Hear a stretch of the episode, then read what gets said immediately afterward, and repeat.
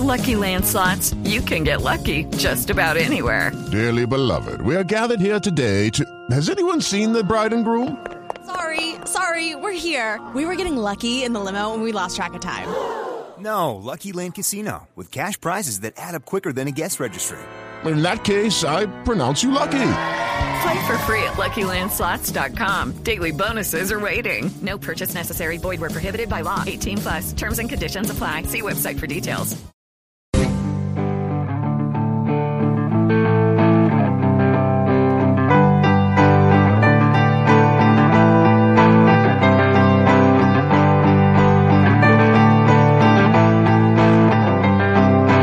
Closing time.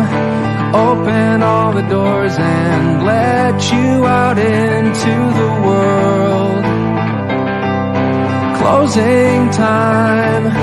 Turn all of the lights. Bueno, eh, fíjense que la canción eh, comienza hablando de cómo hay que abrir todas las puertas y dejarse uno meter en el mundo. Eso es lo que está diciendo. Y entonces llegan los cambios y llegan las cosas. Yo les quise traer esta canción que la originó porque esta canción se llama Closing Time, o sea, tiempo de cierre. La canta Semisonic. Y es de la banda sonora de una película que no es propiamente para el Oscar, pero que es- a mí me gusta muchísimo. Comercial, de puro consumo. Sí. Es maravilloso. Yo soy de cine fácil. Ah, conmigo no hay problema. Yo- a mí no me gusta irme a un cine a pensar tanto. No. Me voy a divertirme, a reírme, a toda esta cosa. Esto es de, de eh, la película Amigos con Beneficios de Justin Timberlake y Mila Kunis. Milacita con Isita. Sí, Ave María, Dios me la bendiga. sí, y a Me Justin la proteja. no, cuídese.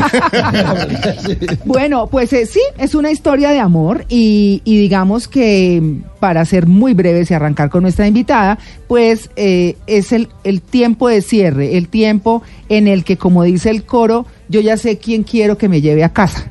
Ya no más cerveza, ya no más whisky, ya no muchas cosas. Ya me decidí por esta persona y eso es, ¿no? Entonces, eh, y con esta frase de todos los nuevos comienzos vienen del final de otros comienzos, presentamos a Consuelo Solórzana, Solórzano, que es ingeniera industrial, que lleva 17 años como consteladora, formada con la señora Margarita Gutiérrez. Y bueno, en fin, directora de un grupo eh, de esa línea, por supuesto, eh, pues para hablar de la vida, ¿no? Consuelo, buenos días. Buenos días, mil gracias por la invitación, Sí, señora. por la invitación. Bueno, y arranquemos, Y ¿no? arranquemos, voy a arrancar con lo que dijo Simón. Simón. Sí. Que mientras más duro eh, le haya dado a uno el final, Sí. mejor va a ser el, buen- el nuevo comienzo. Sí, ¿por qué? Y no, lo dijo Simón. lo Sí. dijo. ¿Y tengo razón o estoy equivocado? ¿Qué? No, voy a, voy a contarte una cosa que decía un amigo mío. Decía, la experiencia no se improvisa, pero también es la madre de todos los traumas. Ah, Entonces, ¿cuál es el cuento que uno tiene que tener? Es que ese trauma que dejó un mal final en este caso, un mal final en este caso, lo tenemos que resignificar porque no podemos entrar al otro comienzo con ese trauma ahí pendiente. por decir algo, si tuve una pareja que fue espantosa, no puedo pensar que es que está también y la condeno de una vez. de una vez, sino que hay que darle un resignificado a toda la experiencia vivida, ¿Y cómo- para bien y para mal. ¿Y cómo se hace? ¿Cómo, ¿Cómo, se, se, hace? ha- eh, cómo se hace haciendo el recuento? Bueno, esto, esto que yo viví, eh, qué cosas buenas me dejó, qué cosas buenas me dejó, qué pude disfrutar, ¿sí? Sí. ¿Qué pude yo alcanzar a disfrutar? ¿Qué aprendí? Si estoy repitiendo una experiencia otra vez O un patrón de conducta. o un patrón de conducta, si lo vuelvo, entonces empieza a hacer uno ese análisis, uno mismo, para poderle dar un significado a ese ciclo que se está cerrando. Sí. Ese significado, eh, lo, y ese significado, eh, la parte negativa. La parte Sí. negativa, la analiza uno, puede buscar una ayuda profesional ahora con la tecnología. Eso le Ah, iba a decir porque uno no siempre está en capacidad y sobre todo si un final es traumático de pensar como con tranquilidad. Eso es muy difícil. eso es muy, pero muy difícil. Es de las cosas difíciles que tenemos todos los seres humanos para aprender en esta vida. Claro. Pero la gracia es que ese trauma y ese dolor tan grande no es que nos vaya a dar necesariamente un nuevo comienzo más pasional, más profundo, más, vívido, más no.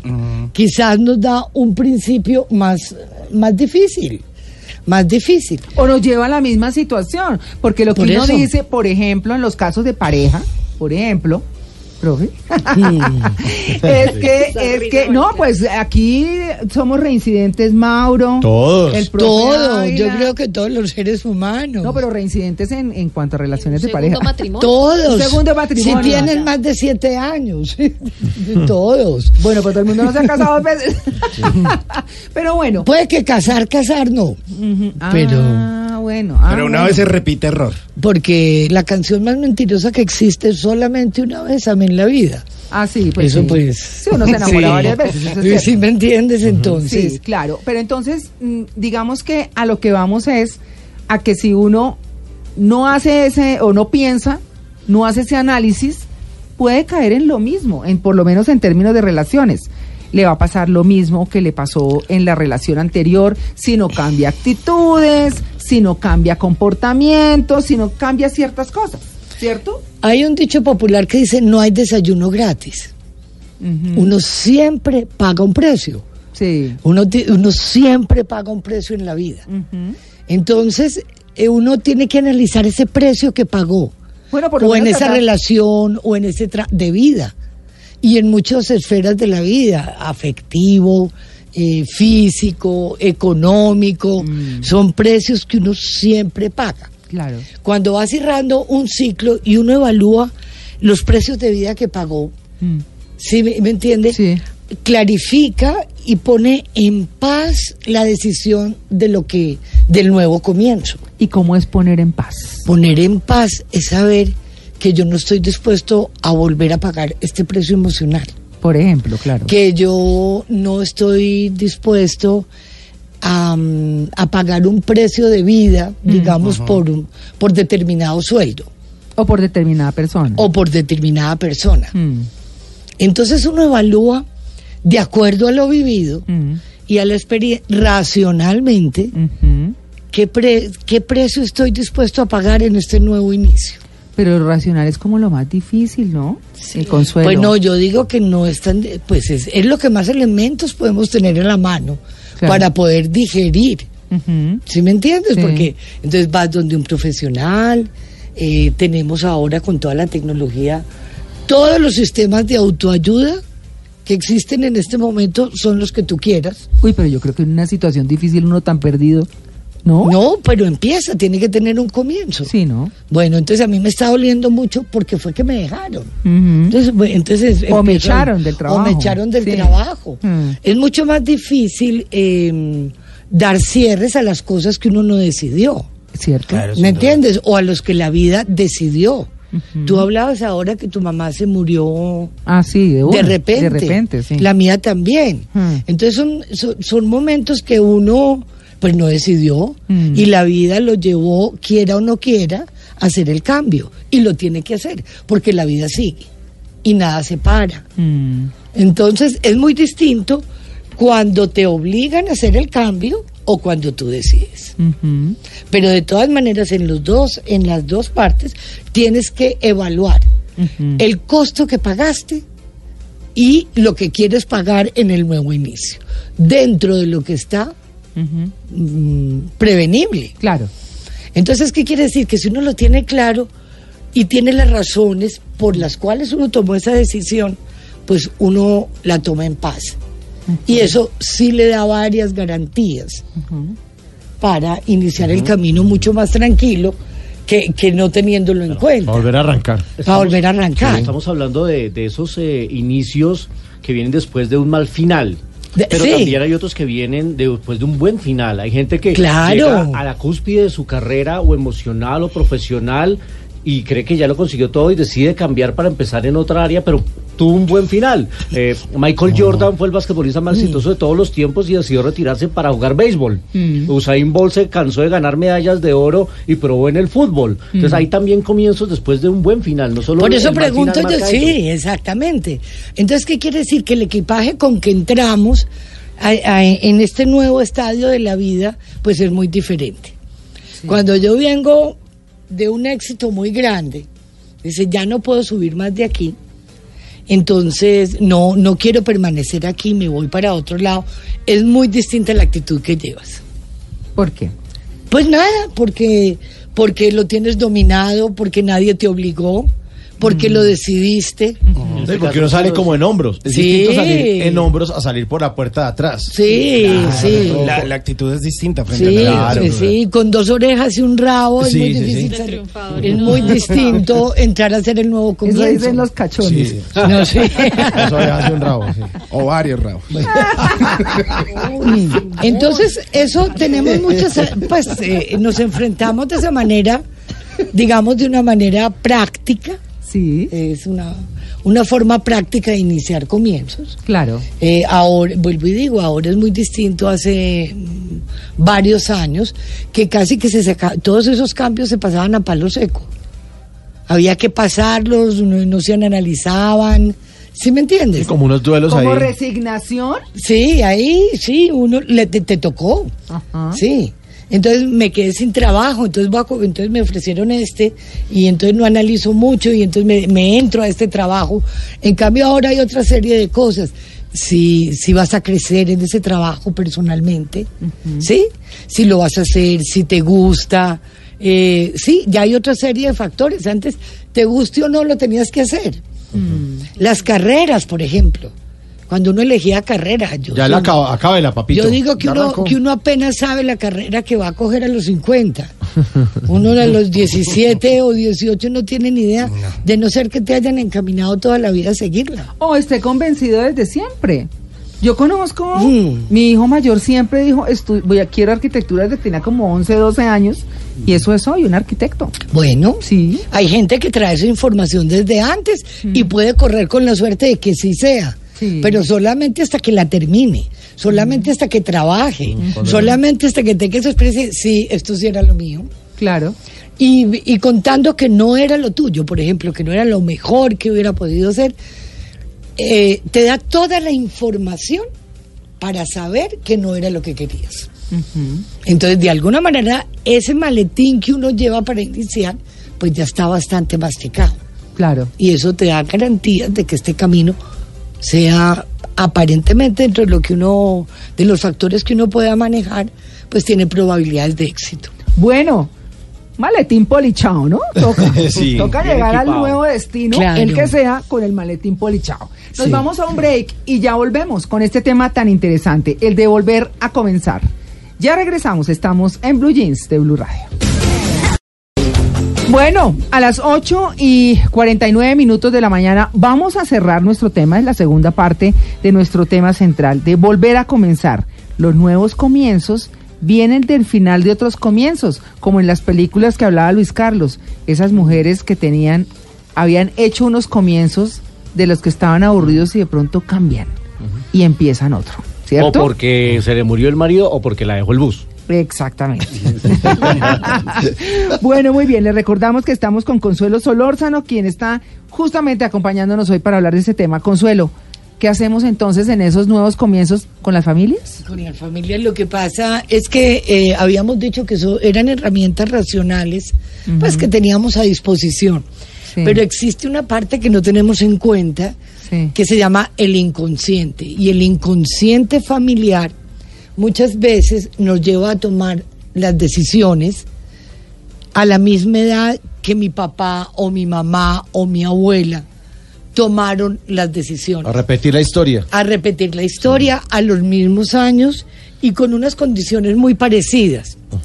Cuando uno logra mm, eh, recolectar determinados datos de la historia familiar, entre los cumpleaños, los días de los cumpleaños, las muertes, eh, las edades, Mm. eh, los cambios eh, drásticos que hubo en la familia, y en la familia estoy diciendo en la familia nuclear, pero eso también incluye abuelos y bisabuelos. Porque necesariamente, biológicamente, estamos casi que condenados a repetir la historia. O sea, uno toma la decisión de cambiar cosas. No, uno cree que la toma. Pero es que uno ve ¿Ah, sí? esa- Uno ¿no? cree que la toma, uno tiene todo el orgullo de decir, no, es que yo pienso esto. Sí. Piensa, no piensa. Eso se ve como... Si ahí mismo te vas atrás en la historia, entonces voy a decir, voy a, voy a mirar mi abuela. Mm. Mm, Yo en este momento tengo 27 años. ¿Qué le pasó a mi papá a los 27 años? ¿Qué le pasó a mi mamá? ¿Qué le pasó al abuelo? Eh, eh, ¿A los cuántos años eh, hubo este accidente? Y vemos la historia familiar de cada uno personal y la comparamos con los pocos o muchos datos que tengamos, te vas a dar cuenta que esa decisión que libremente tomamos no es tan libre.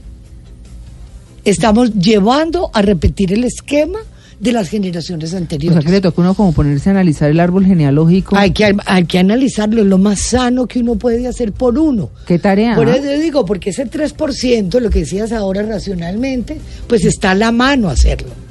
Pero de eh, volvamos a 97%. explicarlo del 3% para que Normalmente nosotros, eh, el inconsciente es el 97% o el 95%, en eso hay discusión. Mm. Y lo que tenemos consciente de información es el 3%. O sea, nada. ¿Qué es lo que...? Por eso. Mm. Bueno, Sí. por eso. Mm. ¿Qué, uy, qué es lo que qué es lo que realmente contamos conscientemente para tomar una decisión? Pero el que está tomando la decisión es el inconsciente. El inconsciente es ese que tiene allá guardado todo. Toda la historia, con- que la conozcas o no la conozcas. Ujú, Es decir, el que no la conozca no te libra. Claro. Pero el que la conozca sí te libra. Ok. Cuando uno lo trae al consciente y se da cuenta que a esta misma edad mi papá se quebró, por Ajá, ejemplo, Sí. digamos en un negocio, vas a repetir, si tienes un negocio, a tender a quebrarte. Pero si mi papá también tuvo un logro grande en esa misma edad, vas a repetir ese éxito que tuvo tu papá. Pero entonces cuando uno trae, sobre todo las cosas malucas, porque las buenas, Pues chévere. es sí. decir, las buenas uno tiene. Eso a veces se ve consuelo como en las mujeres que tienen hijas a temprana edad o hijos a temprana edad. Y después uno ve a esos hijos también teniendo chinos a los 14, 15 Sí, años. Pero es literal, Está repitiendo es literal. la historia de su mamá. Es literal, es, es literal. Yo soy, yo tengo una sola hija y fui mamá madura. No quería tener hijos. Sí. Y cuando me doy cuenta, la edad que tuve, la hija, Mm. la habían tenido tres tías mías. Pero yo no lo tenía consciente. Claro. ¿Sí me claro. entiendes? No lo tenía consciente. Entonces, Pero, pero uno sí es, yo creo que de pronto un poco consciente de esos ejercicios. Yo creo que, Sí. bueno, no, no, digamos, no me gusta "Ma, hablar tanto de esas cosas personales. Mami, venga, pero cuénteme qué le pasó. Yo no sería capaz de preguntarle No, a mis papás, no, venga, no. cuénteme a ver cómo, cuáles, no sé, los fracasos y sus... Sí, pero no, yo creo que uno puede ver el reflejo y al menos lo puedo ver por mi lado paterno eh, en una persona que tuvo hijos, hijos, hijos, hijos, hijos y, y seguramente desde muy joven y pues yo creo que uno es como consciente de eso y dice como, ¿sabe? Yo como que no, primero no quiero tener hijos y segundo pu- pues como que no quiero tener como cientos de parejas, como que, que pereza. Pero cuando usted es consciente de esa de eso, pues como que es capaz de eh, explorar otras posibilidades y O decir, "Hey, el controlarlo". mundo no es así. Exactamente, de sí. controlarlo, de controlarlo. sí. la. Ese- es el 3%, ese de Simón. es No, pero 3%. eso es una cosa, la tr- lo trajo al consciente, lo tiene claro. Sí. Entonces, él puede hacer un trabajo para no repetirlo.